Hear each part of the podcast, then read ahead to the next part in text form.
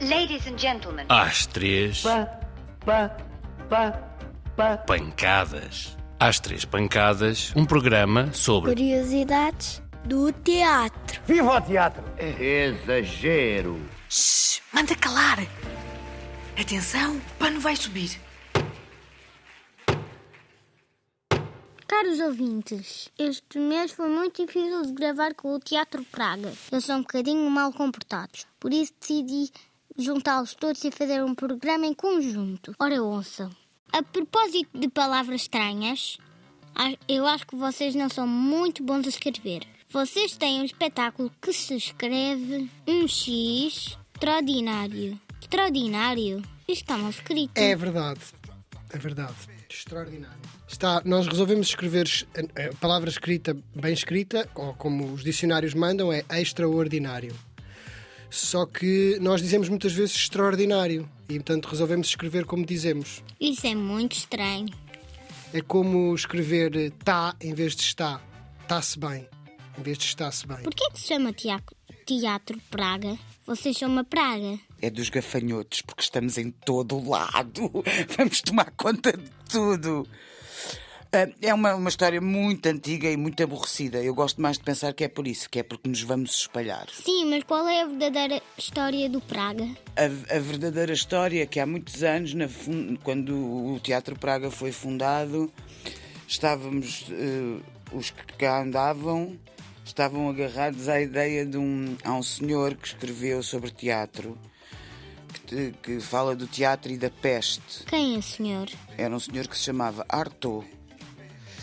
E exatamente nesta ideia de disseminar e. Disseminar? de- ai, disseminar também é uma palavra difícil, desculpa, Laura. Explica-me. Eh, de se espalhar, de ser uma espécie de vírus que se espalha. Contaminar? E, e nós gostamos dessa ideia de pensar que podemos espalhar-nos e hum, contaminar com a nossa ideia do que é, o que é teatro e o que, o que gostamos de pensar e de fazer, que podemos contaminar as pessoas. E por isso é que ficou Praga. Olha, ó Diogo, topa-me lá bem o que aqui está escrito. Imagine-se um espetáculo de teatro que combina a pujança literária de um dos romances mais celebrados da literatura mundial, com a linha da frente do debate social contemporâneo sobre um tema espinhoso, revitalizado pelo ativismo revolucionário queer a abolição da família. Mas explica-me o que, é que está a o que é que lhe está a dizer porque ninguém percebe nada.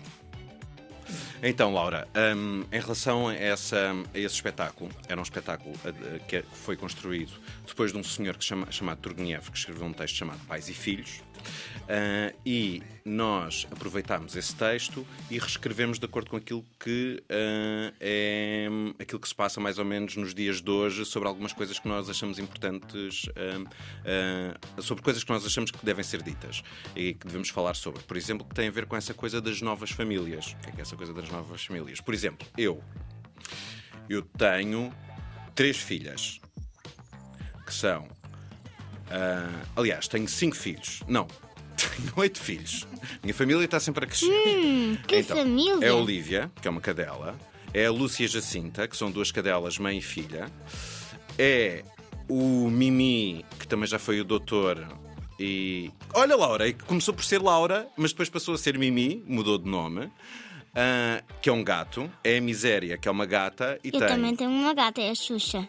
É muito fofa. a Branquinha, a Pintas e a Malhadinha, que são três gatas. Portanto, na minha família, podemos dizer que há mais pessoas não humanas do que pessoas humanas. O que é que isto quer dizer? Quer dizer que, se calhar, há 100 anos atrás, isto era um bocado estranho dizer que a minha família tinha estas pessoas todas. Mas hoje nós achamos que as famílias podem ser muita coisa para além daquela ideia clássica e tradicional que nós temos. Portanto, o que é que nós achamos? Achamos que as famílias, mais do que serem aquilo que nos obrigam a ser, que nós devemos construir as nossas famílias como nós queremos. E que o fundamental é. E que essas pessoas possam ir de férias todas contigo. Pessoas quer dizer, essa tua família. Sim, que elas possam ir connosco de férias, que nós gostamos muito dessas pessoas, às vezes eh, eh, chateamos-nos, às vezes é muito chato acordar com, por exemplo, com um gato a miar-nos a pedir comida às seis da manhã quando nós queremos dormir imenso, mas é uma seca, mas tem de ser. Ó Zé, és tu que escreves aqui nos Praga, certo? Não, sim, também. É que o Manel tu Coelho, do Teatro Dona Maria, já me explicou quem foi Shakespeare e porque que ele foi tão importante. E uma das peças que ele escreveu foi Macbeth, a peça maldita. Mas vocês fizeram o Macbeth. Foi a Cláudia e o Diogo que andaram a fazer esse espetáculo. Então, porquê que escreveram o Macbeth? Primeiro porque bad em inglês quer dizer mau, não é? E o Macbeth é um mauzão, é um vilão, é um velhaco mesmo. Um velhaco. E porque dizer Macbeth num teatro Ah, isso não se pode dizer. dá azar. E não se pode também dizer azar no teatro, porque depois também dá mais azar, não é? Quer dizer, diz pouca sorte. Diz pouca sorte, exato. Eh, e para, não- para não- as maldições desta peça não caírem em cima de nós, porque nós não queríamos nada, nem que o teatro ardesse, nem que caísse um projetor na nossa cabeça, nem essas coisas todas terríveis, Uh, que medo. resolvemos. E como ele era muito mau, muito mau, Laura, ele é mesmo muito mau, o Macbeth, nós resolvemos chamar-lhe Macbeth. É, foi por isso. E fizeram isto com um jogo? Tal e qual. Fizemos isto com jogos de computador. Podes dizer-me como foi? Eu não vi. Ahm, Posso-te explicar, olha, era muito divertido, nós divertíamos muito e as pessoas que vinham fazer o espetáculo connosco também, porque como o Macbeth está sempre a saltar etapas porque quer chegar ao final, como nos jogos, quando nós estamos a jogar jogos de computador, o que é que nós queremos? É matar o mal do fim. Portanto, estamos sempre a saltar etapas e, sal- e queremos sal- saltar os níveis. E o Macbeth faz isso na história, está sempre a querer saltar o nível a seguir para chegar e ser rei, que é o que ele quer. E aquilo corre tudo mal, não é? Porque ele é mau, porque ele. eh, e no fundo ele está sempre a perder. E o que nós fizemos foi usar jogos, jogos que são muito conhecidos, uns mais antigos, outros de agora, uns de quando eu era mais pequena e tinha a tua idade, mais ou menos, outros que tu jogas agora, tipo Among Us e coisas assim. Portanto, quando isto estiverem eh, ao pé de ti, Laura, anda a ver, que é para a gente se divertir todas juntos. Ok, vou. Palavrões. Como assim, Laura? Palavrões do teatro. Tipo, o quê? Palavras esquisitas. Estou a ver, estou. Coisas que nunca ninguém ouviu.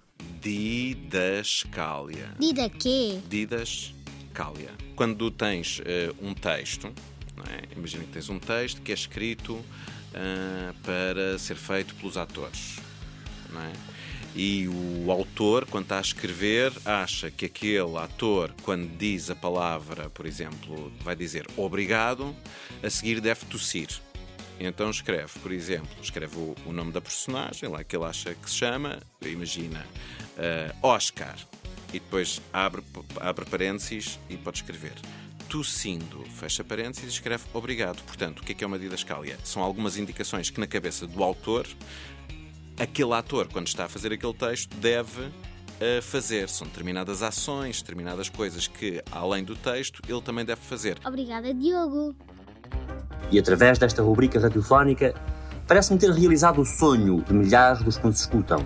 Já acabou? Muito obrigado pela vossa atenção e até à próxima semana. Boa noite, senhores espectadores. Oh,